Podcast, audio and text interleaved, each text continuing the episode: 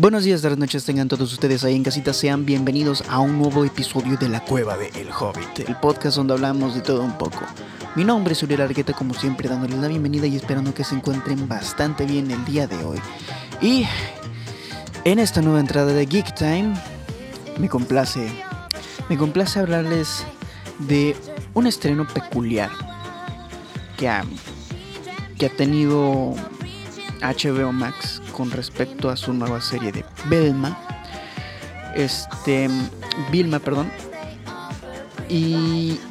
Y es muy curioso, muy curioso porque es el tipo de serie a, la cual uno obviamente no tendría ni siquiera que, que rozar con el pétalo de una rosa por las cuestiones que puede llegar a manejar, pero creo que es necesario que hablemos que ya con las primeras percepciones de gente que pues prácticamente ya se dedica a hacer reviews de, de series para recomendarlas o no recomendarlas, creo que las primeras percepciones no son del todo bonitas. Así que junto a eso también hablaré sobre una regla que probablemente te puede funcionar al momento de ver series y no criticarlas ni prejuzgarlas por terceros ni por las primeras impresiones que te llega a dar esta misma, ¿no? Y curiosamente, ya que estamos hablando de series, me, me, contraría mucho, me deja un mal sabor de boca el hecho de que cancelen series que en lo personal creo que sí son muy buenas o valen bastante la pena. Y de la que te voy a hablar el día de hoy junto a otra me hace pensar que realmente realmente hay todo un universo escondido por ahí, ¿no? Y pues también voy a voy a hablarte de una serie, o sea, hoy es el especial de las series voy a hablarte de una que, recientemente descubrí en, Netflix. Estando curioseando por ahí, sale una, una serie de entre tantas que me llama la atención tan solo por ver el título. Me, me intrigó, me sedujo con la sinopsis, pero donde realmente me ganó es en el desarrollo de la trama que tan solo al episodio que voy me enamoró me enamoró. Es una serie anime que espero que también te llegue a interesar. Espero que nos divirtamos en este episodio y pues nada más, comencemos.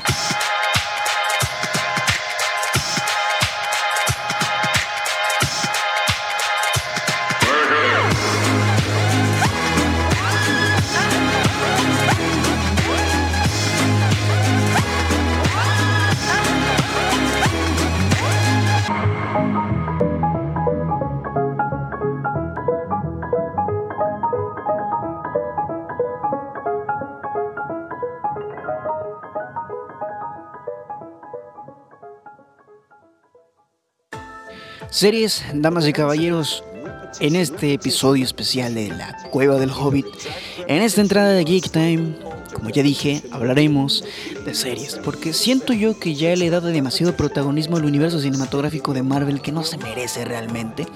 Este, así que en esta ocasión decidí dejar todo eso de lado, tengo mis reservas. Este, tanto para bien como para mal, pero en esta ocasión quiero hablarte de una serie que, que, que, que es una sorpresa eh, no del todo grata. Interesante podría decir, creo que quedaría como un buen adjetivo, más no grata. Porque un día, común y corriente, estaba haciendo mis cosas y me entero de que van a hacer una nueva serie del universo de Scooby-Doo, pero resulta que esta serie no tiene nada que ver con el, el concepto que tenemos de Scooby-Doo. Me llamó la atención que de hecho, este, el personaje principal iba a ser Vilma, o Belma, X. Pero más importante aún que no iba a ser la típica serie para niños que trata sobre misterios S.A., sino que iba a ser una serie dirigida a adultos. Y es ahí donde uno este, para oreja y dice, a ver, esto me interesa. ¿Por qué? Voy a abrir un super gran paréntesis en esta parte del episodio. Eh, creo yo que últimamente hemos tenido muy gratas sorpresas en el mundo de la animación. Y sí, necesariamente estoy hablando de Pinocho, de Guillermo del Toro y por supuesto El gato con botas. Dos propuestas que si bien hablan de la mortalidad, de la vida, de la muerte, de algún que otro concepto por ahí que estamos dejando de lado porque no es el punto importante de este em, episodio que estamos haciendo tú y yo. Este a nivel de producción, a nivel de animación, o sea, tú ves Gato con Botas y no es nada parecido a lo que DreamWorks haya hecho hasta este momento. Ves el gato con botas y te estás encontrando con una película que vale su peso en oro. Literal. Por otro lado tenemos una película que está utilizando un estilo de animación que es el stop motion que es difícil.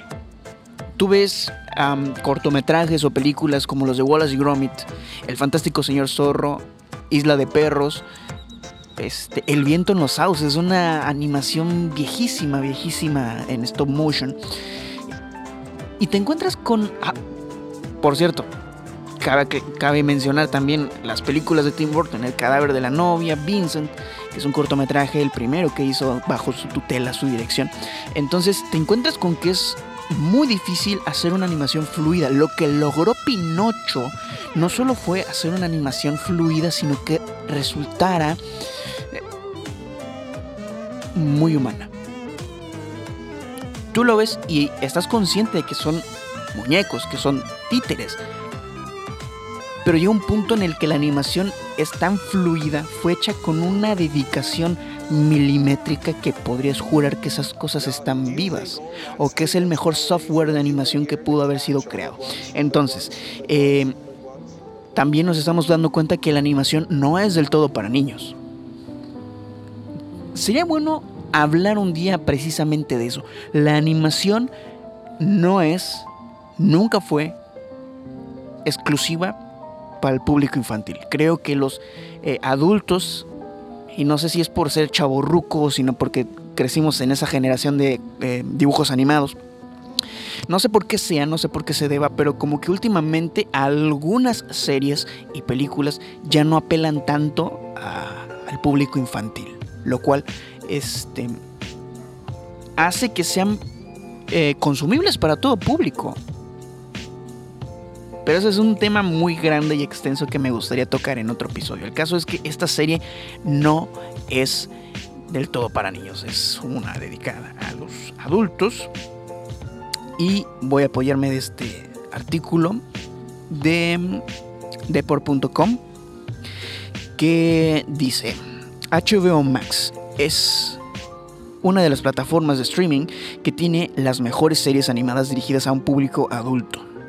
Entre su catálogo hay populares títulos como Rick and Morty, perfecto, Harley Quinn, desde luego, y su próximo gran proyecto es Velma, un spin-off del icónico programa Scooby-Doo.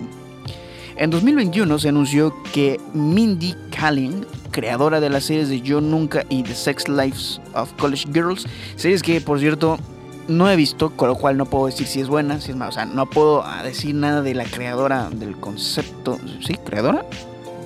Creadora de series. Ajá. Eh, no, no voy a decir nada a favor ni en contra, solo esos son sus trabajos. Quien los haya visto dirá si son buenos y si son malos.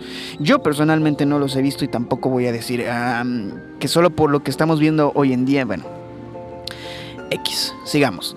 Se sumaría al proyecto. Además de cumplir la función de productora ejecutiva, también estaría prestando su voz al personaje principal. Scooby-Doo ha tenido diversas versiones a lo largo de los años y las más recientes fueron emitidas en el canal de Boomerang y en HBO Max, por lo que muchos fanáticos están emocionados por ver em, por volver al grupo a la pantalla. Em, ¿De qué trata Velma? El spin-off de Scooby-Doo. ¿De qué trata? ¿De qué trata? Veamos. Tal como lo deja ver el título Velma, tiene como protagonista a uno de los miembros del famoso grupo de detectives juveniles de Scooby-Doo. La serie de HBO Max será una historia de origen de Vilma Dinkley. Pero se le dará un enfoque mucho más adulto y explícito que el programa original de 1969. Ya hablaremos de eso. Una de las principales peculiaridades de Vilma, Belma, porque lo escriben de una, lo escriben de otra, pero bueno, Belma, vamos a dejar como Belma, es la etnicidad de varias figuras importantes que han sido cambiadas, incluyendo a la protagonista. En junio de 2021 se había anunciado que Vilma sería sur eh, sería del sur de Asia. Iba a decir sudasiática, pero no sé si es un concepto, no sé si es la forma correcta de decirlo. Será del sur de Asia, posiblemente de la India. Bueno, asimismo ocurrió con el personaje de Daphne y Shaggy. Esto ha causado mucha controversia. Lógicamente, es, ese tipo de cambios a personajes que ya tenemos muy arraigados en la cultura pop son muy peligrosos.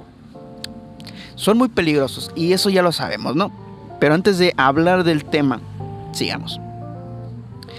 Ha creado controversia en las redes sociales y la serie decidió responder de forma muy irónica en el teaser oficial que lanzaron recientemente. El reparto y personajes de Velma este anunció su reparto completo en el Comic Con de Nueva York, dado que muchos de los personajes han cambiado de etnicidad, han tratado esto que se han tratado que esto se refleje en los actores que les prestan voces, ¿no? Entonces aquí tenemos eh, algunos nombres como Mindy Kaling, que ya habíamos hablado de ella anteriormente, que es Vilma Dinkley, Sam Richardson como Norville Shaggy Rogers. ¿Ok? Constance Wu como Daphne Blake, o sea que Daphne ya se va a volver asiática. Glenn Howerton, no sé si lo estoy diciendo correctamente, Howerton, Howerton X, eh, como Fred Jones. También se anunció al reparto secundario que aunque todavía no se sabe qué roles tendrán en la historia, entre ellos están Jeff Bergman, Jane Lynch, Wanda Skies, Sykes, perdón, Russell Peters, Melissa Fumero, Stephen Root, Fortune Famester, Yvonne Orich, Gracie Cole, Ken Lung, Cherry Jones, David Ryan, Kulak Bill, Kulap Bill Vilayatsk, Vilayas, Vilaysk, Bilaisak, ok.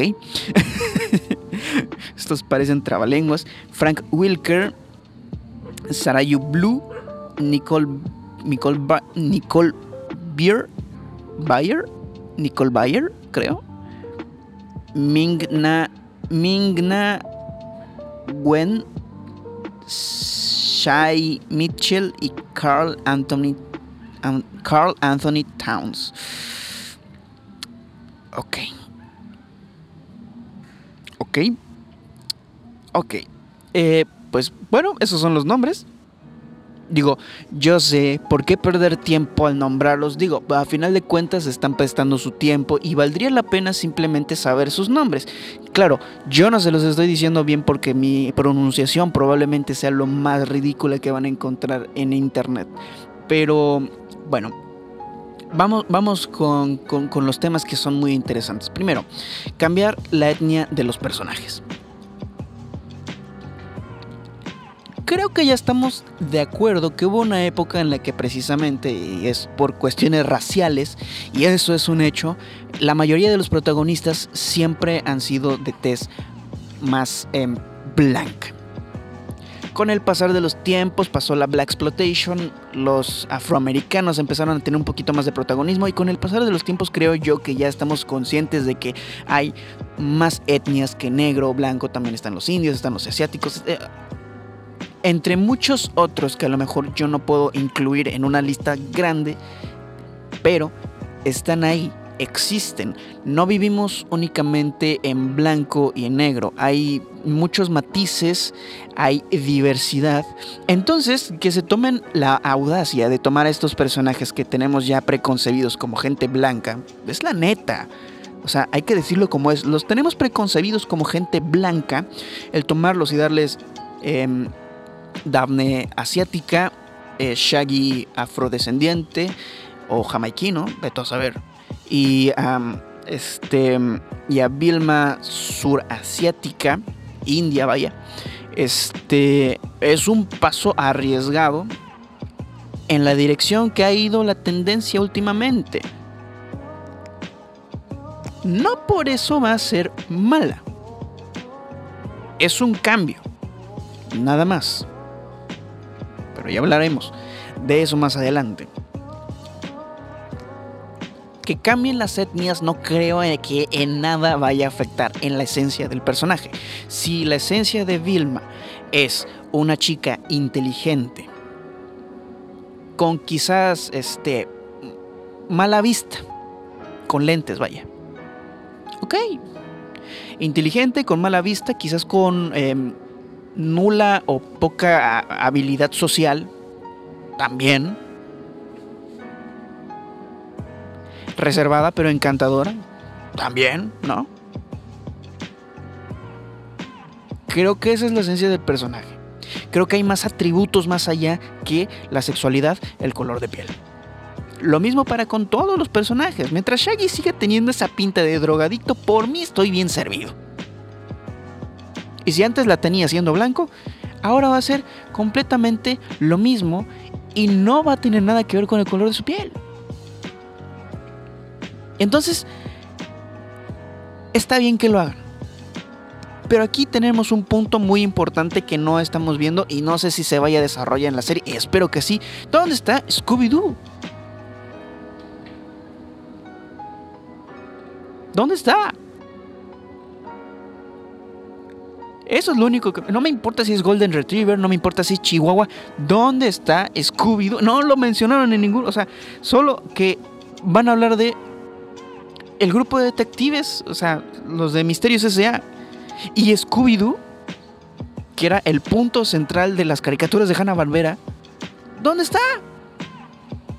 Esa es, mi, única, mi única petición, mi única inconformidad. ¿Dónde está Scooby-Doo? ¿Quién le dobla la voz? ¿Será algún personaje que conoceremos más adelante que se une al equipo? Quizás un perro de la calle que ha sido maltratado por la sociedad y, en principio es un villano, pero luego conoce a Shaggy, le da un toque y, se convierte en parte de Misterios. No lo sabemos. Tenemos que ver la serie y hablemos un poco sobre, sobre eso, porque eh, yo no tengo HBO Max, se los tengo que decir.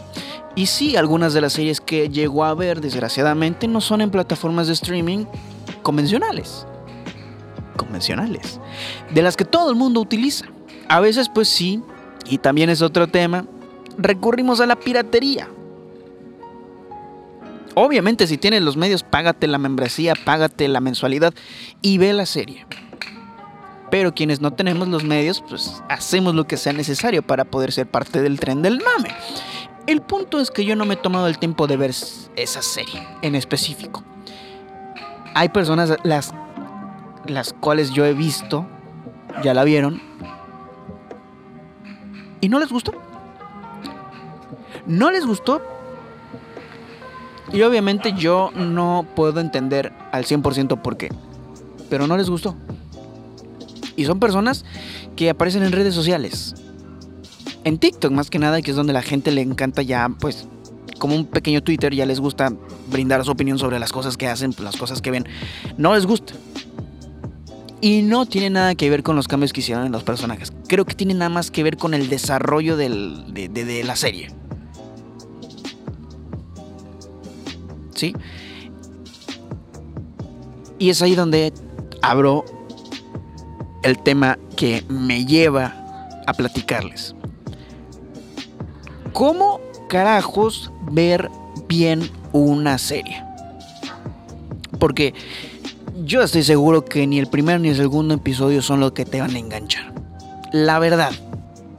Estoy muy seguro que ni el primer y segundo episodio de Vilma son lo suficientemente buenos o lo suficientemente atrayentes para la audiencia. ¿Qué podemos hacer al respecto? Yo te tengo una solución y espero que compartas este, mi interés por esta solución. Resulta pues que en lo personal yo prefiero ver cinco episodios de una serie. Es algo que yo personalmente llamo la regla de los cinco episodios. Es sencilla. Tal vez el primero ni el segundo te va a gustar. Me ha pasado con varios. Pero el quinto episodio, si la serie de verdad, si es de 12 capítulos, por ejemplo, si el quinto episodio, la serie no te este, presenta un personaje que esté gestando una rebelión, por ejemplo. Que no te presente un misterio que sea digno de tu atención. Que la serie no se moleste en ir más allá de una mm, dinámica de comedia absurda. Si no te muestra algo que de verdad te llama la atención, no la veas. ¿Por qué? Porque luego hay gente que dice, ya me eché el primer episodio y al chile no me gustó. Mamón, ¿no has visto más? ¿Qué tal si el quinto episodio ya aparece algo interesante? ¿Y qué tal si el del quinto al sexto hay una transición de eventos? Como que el quinto cierra un círculo, quizás presentación de personajes, y a partir del sexto ya tienes lo que necesitabas para ver esta serie como Dios manda, con mucho interés en saber qué es lo que sucede no lo sabes porque no lo has visto. Así que esa es mi recomendación. Yo en lo personal voy a esperar a que se estrenen todos los episodios y a ver qué resulta.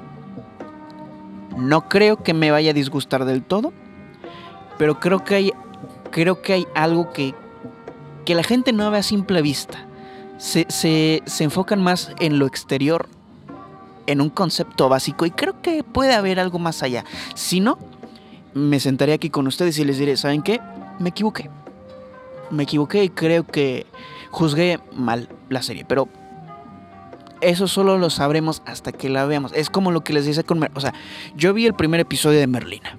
Y eso porque hubo una situación en la casa donde se reprodujo el episodio.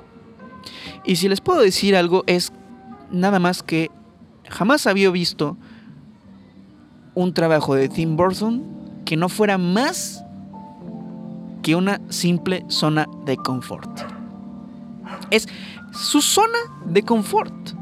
Y está bien, es algo que maneja bien y es algo que le sale perfecto. Ya. O sea, tú me vas a decir que la academia nunca más no tiene una revelación ahí como una referencia a, Edgar Allan Poe. No me digas que él nunca más no te suena de nada. Es que es Tim Burton, por Dios, es, es todo lo que es él. Pero no sé si la serie sea interesante hasta que no vea por lo menos cinco episodios. Mi primera, mi, mi, percepción a primera vista es eso, es demasiada zona de confort. Pero qué tal si hay, hay un misterio que, que, que, está calando por ahí y uno no lo ve. Sí, entonces me resulta interesante, ¿no? Porque, o sea, estas personas ya vieron la serie. No sé hasta el día de hoy, 19 de enero, cuántos episodios tenga ya estrenados. Si no es que la hacen como Netflix, que eh, estrenan la temporada completa. No, no lo sé, no lo sé. Pero la realidad es que yo no puedo decir si es buena o es mala. Solo les digo que los cambios son arriesgados. Creo que el tema de que son. que es una serie enfocada a un público adulto lo hace interesante y solo habrá que verla para poder sacar una buena conclusión. Pero de lo que sí estoy seguro es que lo siguiente que te voy a contar, eso sí está bien pasado de verga.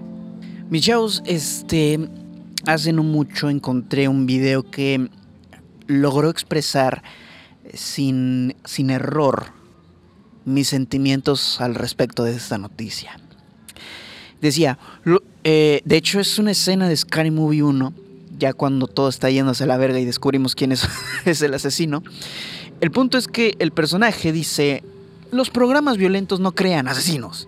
Cancela los programas, sí, ¿verdad? Y papá empieza a apuñalar al otro, al otro pendejo.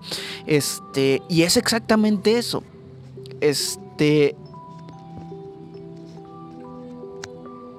Me quedé muy helado cuando la creadora de la serie de Inside Job dijo en sus redes sociales, en, Twitter, más que nada, importante, eh, en Twitter, lo dijo en Twitter, dijo que Netflix había tomado la decisión de cancelar la serie. Después del estreno de su segunda temporada, yo y mi esposa vimos la segunda temporada y nos, nos fascinó. O sea, Inside Job es de esta tendencia de series dirigidas a un público adulto, es una de las mejores series que he visto. Ojo, eh, es una percepción personal. A mí me encanta la serie. Hay, hay, personas a las que a lo mejor no les gusta y probablemente en eso se fijó Netflix. El problema con Netflix es que no tenemos una forma mm, tangible, al menos nosotros. Es como yo cuando veo los las analíticas en Anchor o directamente en Spotify, no veo eh, no veo cuánta gente escucha el podcast más allá de estas dos plataformas. No sé cuántos lo escuchan en, en, Apple Podcast, Google Podcast, en, en, otras plataformas que a lo mejor están llegando o en otros canales. No lo sé. Lo mismo no sabemos qué tan buen recibimiento tienen algunas series en Netflix, pero lo que sí estoy seguro es que Inside Job es, un, es, una serie que como trata de muchas este, muchas conspiraciones eh, del gobierno, de este, eh, ¿cómo se llama? Este gobierno secreto. Ya olvidé cómo, cómo lo llaman ellos. El caso es que Estado secreto creo que se llama. Bueno, X. La serie, sin mentirte, es divertida. Tiene muchas referencias a la cultura de las conspiraciones que si tú eres de los que se queda viendo los eh, videos de eh, cosas que no sabías o eh, o sea si me entiendes si eres de los que se queda hasta las 3 de la mañana viendo videos de este cosas que no sabías o cómo se llaman estos pinches este lo más oscuro de internet o cosas por el estilo de no creerás estas teorías locas o sea si eres de esas personas que les gusta mucho la conspiranoia, las leyendas urbanas, creo que esta serie reúne todo lo genial de la ciencia ficción, la comedia, y le da mucho sentido a las, a las conspiraciones que se crean, bueno, de Estados Unidos en general. La segunda temporada me llamó mucho la atención porque se metió mucho con el Vaticano, con los Illuminati. ¿Y con quién más se metió esta, esta wea? Con los viajes interdimensionales. Pero de una forma brutal y muy divertida. Creo que mi episodio favorito, por mucho, es cuando Keanu Reeves se presenta y se descubre que es un vampiro. y entonces se desarrolla una historia ahí donde aparece incluso pues las parodias de, ¿cómo se llama? Bueno, de los ex amigos, bueno, ahí los presentan como los ex amigos de, Leonardo DiCaprio.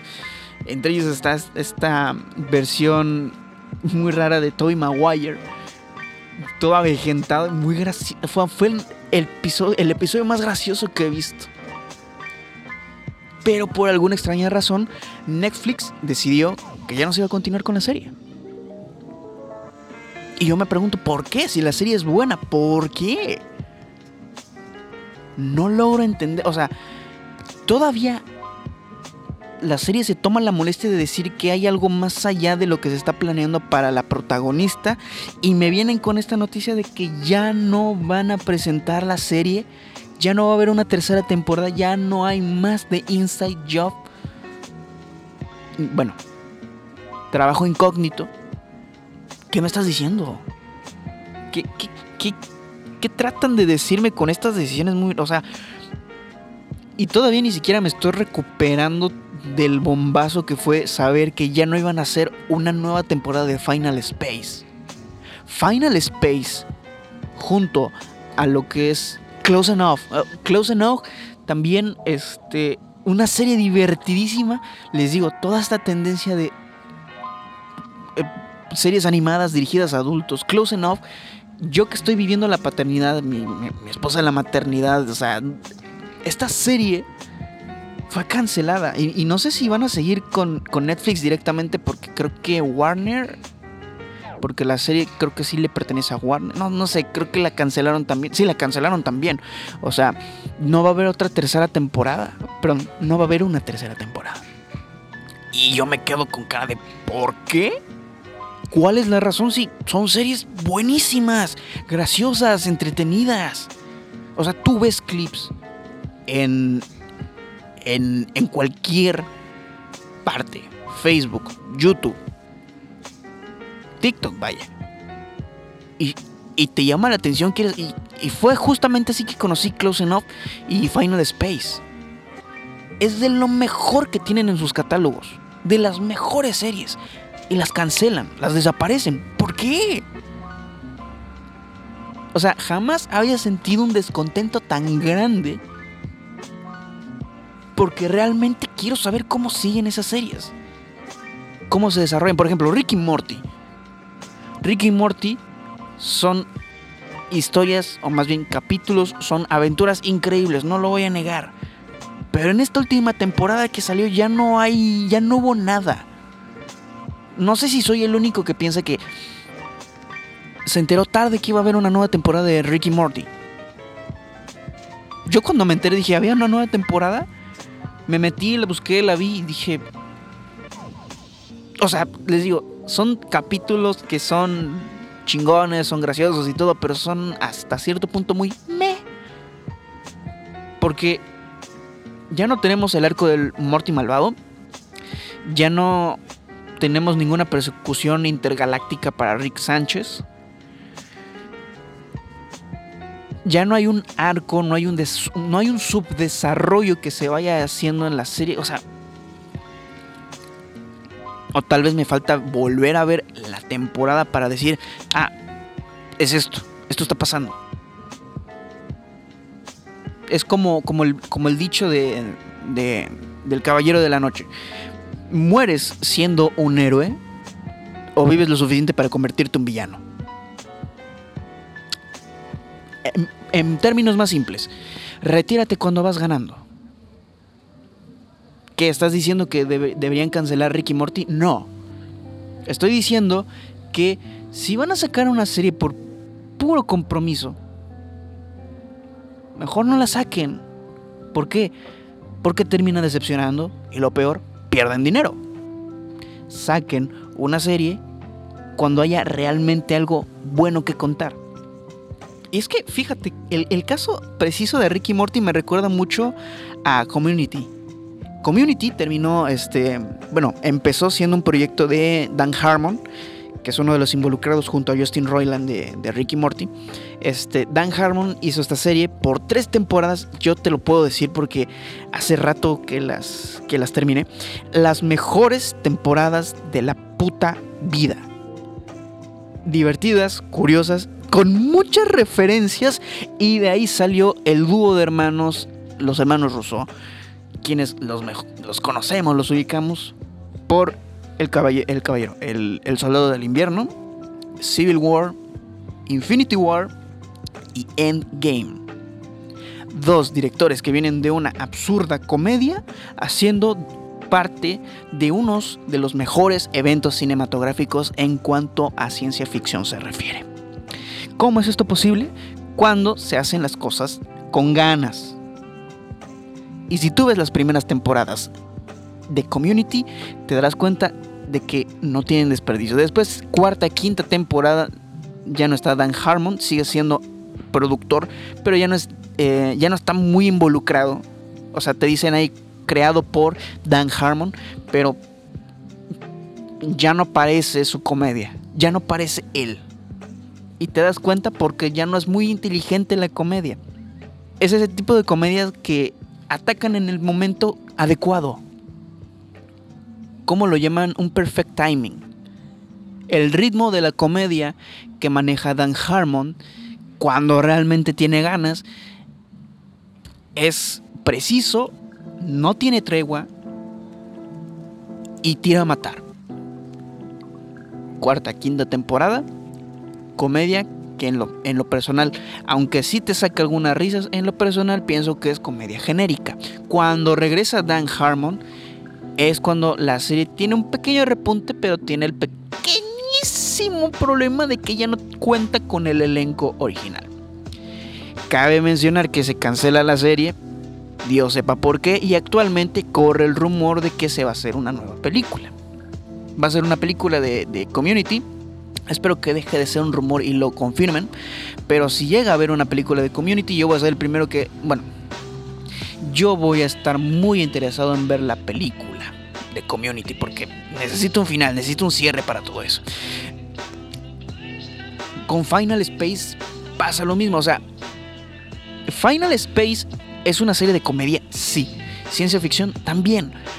Pero entre tanta comedia y ciencia ficción hay una historia que se va desarrollando de puta madre y de verdad. En la tercera temporada, la verdad, me arrancaron los huevos. Por ejemplo, el personaje de Queen tiene dos versiones: su doppelganger que viene del futuro y la propia Queen que está perdida en el Final Space. El caso es que eh, la Queen del futuro tiene unas características especiales, entre ellas una cicatriz y un ojo biónico que le ayuda como que a controlar cierto dolor de cabeza, pero ella lo explica de una forma que obviamente para Gary, el protagonista, le suena un poco inconcebible. De repente, en la tercera temporada, la Queen del futuro, pues, desaparece y la inteligencia artificial de, que acompaña a Gary en, todas sus aventuras le dice que Queen está a punto de perder la vida porque su, su, su exposición al Final Space XXXY el caso es que le hacen el procedimiento y Queen luce exactamente igual a la Queen del futuro.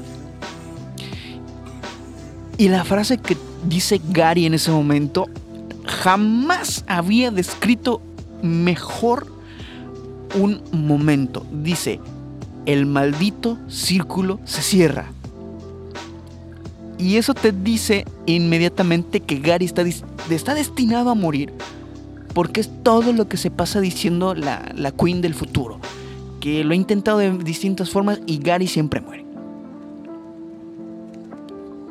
Y joder, no es el qué ni el por qué. Porque nos queda claro en toda la maldita serie. Yo quiero ver cómo carajos es que iban. Yo quería ver cómo iban a resolver eso. Gary vive, Gary muere, lo salvan en esta línea temporal, no lo salvan en esta línea temporal, puta madre, cancelaron la serie, güey. Y eso sí calienta. Lo mismo pasa con Trabajo Incógnito, Inside Job. ¿Qué va a suceder con estos seres que... Mierda. ¿Qué va a ser de estos seres que ya tienen a la protagonista como jefa de, de, Cognito Inc. ¿Qué van a hacer? ¿Qué es lo que se cerró? ¿Qué es lo que sigue? ¿Qué tan importante era su papá en el desarrollo de todo esto? ¿Qué iba a suceder? Y lo que más me llama la atención va a hacer que el chico Illuminati recupere sus memorias para estar con él de una vez por todas o lo va a dejar en su vida normal. O sea, quiero saber un montón de cosas que ahora no voy a saber porque pinches putas vergas cancelaron la pinche puta serie.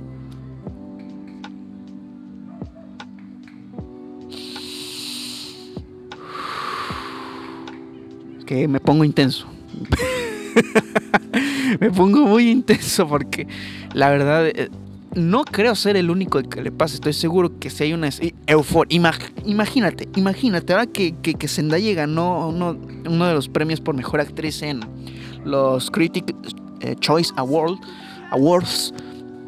Zendaya ganó por su personaje, su actuación en, en, en, Euforia. Imagínate que Euforia haya terminado su, su, su, su temporada con, con, con una intriga, con un quiero ver más.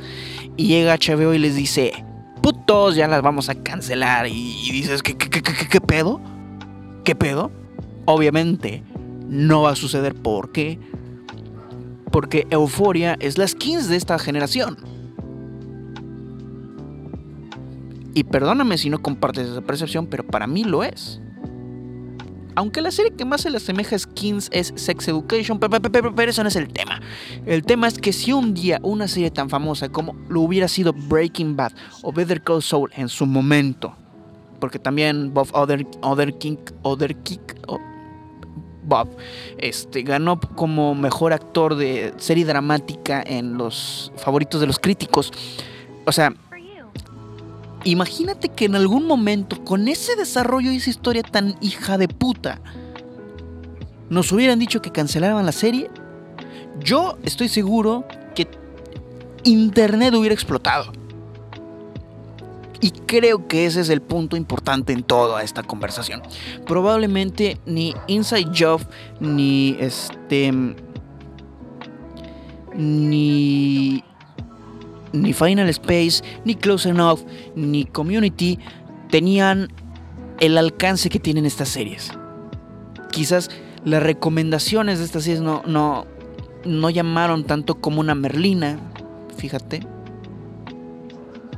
Porque Merlina también está, está o estaba en peligro de ser cancelada su segunda temporada por la sencilla razón de que los derechos eh, no pertenecen a Netflix y ya no van a poder producir una segunda temporada si se meten en pedos legales. Es lo que sé, es lo que había escuchado por ahí. Yo no sé tú. Pero, joder.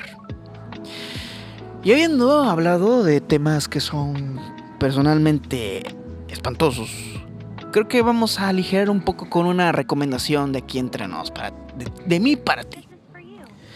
Bien, habiéndome calmado ya. Perdonen por ese gran, eh, esa gran explosión de, de sentimientos, pero pues eh, es como lo que les había platicado la otra vez, de querer hacer las cosas diferentes, porque obviamente yo puedo estar leyendo acá yo puedo estar viendo los puntos que quiero tocar en los episodios, pero al final de cuentas creo que la autenticidad viene pues de mostrarte tal y como eres. Y sí, siendo Geek Time este em, espacio donde pues yo muestro mi lado geek, mis inquietudes como, como persona que le gusta mucho la cultura pop en muchas otras áreas, creo que es importante que me muestre tal y como soy, porque al final de cuentas, ¿quieren eso o quieren a una persona que esté leyendo un guion predefinido, preestablecido, que apele a un nicho de personas concreto, con una forma de declamación de secundaria y que sea completamente plano. A la mierda con eso. Yo, eso es lo que tengo por ofrecer. Y pues bueno, Así como Netflix tiene series que encuentras de vez en cuando que dices no son tan malas, tanto como anime, tanto doramas como todo eso. Bueno, la serie que te voy a recomendar el día de hoy en esta eh, en este especial de series para la cueva del Hobbit se llama La asesina del romance. Así se llama. Búscala en tu catálogo de Netflix si lo tienes, si no búscalo en tu aplicación de confianza de series y películas. Yo suena que se llama Movie Plus. El caso es que en esta serie nos encontramos a una protagonista que es una chica gamer. Existe chicos, las hay. Eh, chicas gamer de verdad, no como las que ven en los streamers mostrando de todo. El caso es que esta serie nos muestra una chica que poco está interesada en el mundo del romance y consigue un juego que estaba esperando. Cuando lo mete en su consola para poder experimentar el juego, se da cuenta de que es un simulador de citas, el cual ella no esperaba de ninguna forma. Cuando menos se lo espera, aparece de inmediato un ser mágico que le dice que pues ya valió verga porque su objetivo en esa vida que le tocó es hacer que ella viva un mundo de romance como si estuviera en un simulador de citas, pero en la vida real. La chica obviamente se opone completamente a esto, pero para lograr su cometido, esta criatura le quita tres deseos especiales, los videojuegos, le quita el chocolate y le quita su pequeño neko kawaii. Aunado a esto lo que hace esta criatura, cuyo nombre no logro recordar porque soy muy malo con los putos nombres de mierda, resulta que hace que el terreno de juego se vaya haciendo poco a poco, haciendo circo, maroma y teatro para poder hacer que los padres de la chica se vayan de la ciudad, que el chico más guapo... Eh, falle. Que el chico más guapo de la preparatoria se fijen en ella y en su autenticidad, porque ella no está interesada en el romance y hasta el día de hoy que estoy viendo creo, el tercer episodio, el final del tercer episodio nos muestra un personaje que es el típico pinche amigo de la infancia. Ok, verán. Esta serie, más allá de un harem, es, es lo último, es exactamente lo que malditas putas vergas estoy buscando en una serie de romance y comedia que sepa a lo que le tira y que utilice todos los malditos clichés de los malditos este, de romance. Utiliza exactamente todos los trucos, todos los clichés. Los, los chicos son encantadores, pero son encantadores de, de veras, no son encantadores de serie de romance de promedio. Son encantadores y, y sobre todo son cómicos. Es una serie muy divertida y de verdad te la recomiendo porque no tiene pinches de desperdicio. Lamento mi francés, pero está vergas esta serie, está enormemente genial. Habiendo dicho esto, creo que ya llegamos al episodio este, número 2 de La Cueva del Hobbit, eh, Geek Time para ser precisos. Este, no sé si es después de una semana, pero en fin. Este, Hemos llegado al final de este episodio, espero que nos hayamos divertido, que hayamos sacado alguna conversación interesante. Si eres nuevo o nueva en este podcast, pues ya sabrás que yo aquí hablo de todo un poco y necesariamente si te gusta este tipo de contenido, si te gusta esta movida, no dudes en seguirme en este podcast para próximas actualizaciones en un futuro cercano. Si vienes directamente desde TikTok, pues muchas gracias por haber tomado el tiempo de haber escuchado el capítulo. A todas las personas que se tomaron el tiempo de escuchar el episodio hasta aquí. Y no me queda más que decir adiós a todos ustedes, pero no es un adiós, sino hasta la próxima. Sepan, sepan que no estoy haciendo esto con un guion bien estructurado. Este, para darle un poquito de, de, misterio al, episodio. Y pues bueno. Eh, Bien, nos vamos en una próxima emisión de La Cueva del Hobbit. Mi nombre es Uriel Argueta, su humilde narrador y servidor, y espero que nos encontremos hasta la próxima. Chao, chao, qué bonito. El próximo episodio se va a tratar de música. Es una nueva sección. ¡Yupi!